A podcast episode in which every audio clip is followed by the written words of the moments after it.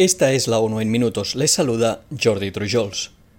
El 2022 fue el quinto año más cálido registrado, lo que añade otra duda a la profunda preocupación de que pueda cumplirse el objetivo pactado en el Acuerdo de París para limitar el aumento del calentamiento global en 1,5 grados centígrados, indicó este jueves la Organización Meteorológica Mundial.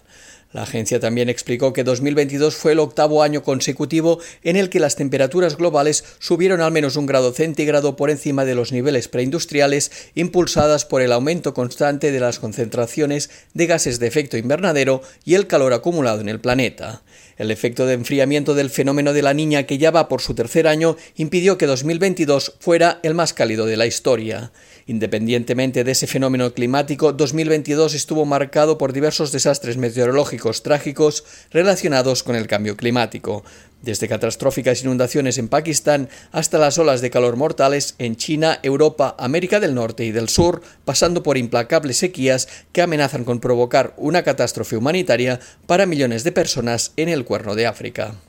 El Estado de Derecho protege a los vulnerables, impide la discriminación, crea y refuerza la confianza en las instituciones y es la base de la cooperación internacional y el multilateralismo, afirmó este jueves el secretario general de la ONU en el Consejo de Seguridad en una sesión dedicada a este principio de gobernanza. Sin embargo, Antonio Gutiérrez advirtió que debido al actual panorama internacional corremos el grave riesgo de que se instaure la ilegalidad.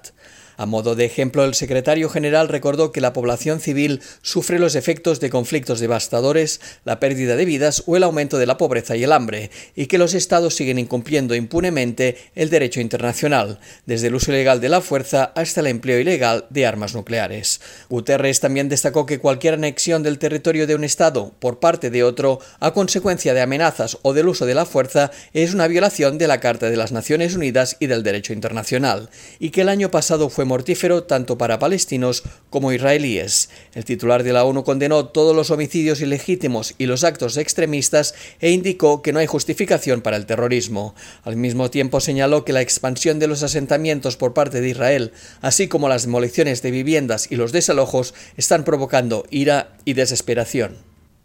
Cinco organismos de las Naciones Unidas llamaron hoy a actuar urgentemente para proteger a los niños más vulnerables de los 15 países más afectados por una crisis alimentaria y nutricional sin precedentes. Los conflictos, las crisis climáticas, las consecuencias generadas por el COVID-19 y el aumento del coste de la vida están provocando un aumento de niños con desnutrición aguda, mientras disminuye el acceso a servicios clave de salud, nutrición y otros empeños vitales. El número de menores que sufren desnutrición aguda en esas 15 naciones supera los 30 millones y 8 millones padecen malnutrición grave, la forma más mortal de deficiencia nutricional. En respuesta a las crecientes necesidades, las agencias de la ONU identificaron cinco acciones prioritarias que serán necesarias para abordar la desnutrición aguda en estos países. Incrementar estas acciones en forma de programa coordinado será fundamental para prevenir y tratar la desnutrición aguda infantil y evitar la trágica pérdida de vidas humanas. El Departamento de Asuntos Económicos y Sociales de la ONU prevé que para el año 2050 se duplique el número de personas mayores de 65 años en todo el mundo,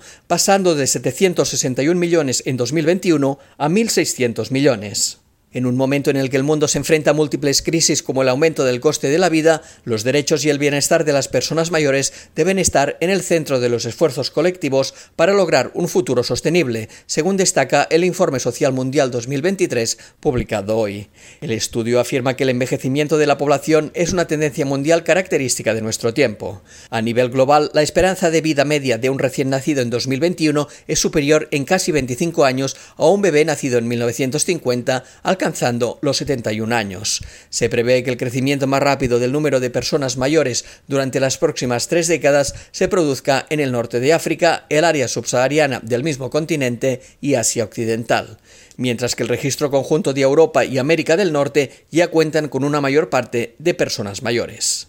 Y hasta aquí las noticias más destacadas de las Naciones Unidas.